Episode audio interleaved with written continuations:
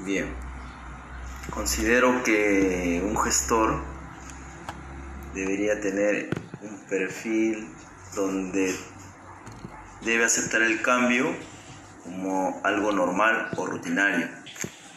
¿Qué quiere decir? Que ningún proceso o negocio es estático, es cambiante. Entonces, si es que un gestor no se adapta de manera rápida a los cambios, la tendencia a desaparecer eh, es muy, muy próxima. Definitivamente las personas que se ajustan a los cambios del mercado, de la demanda, de las preferencias, eh, son aquellos gestores que van a conllevar el éxito.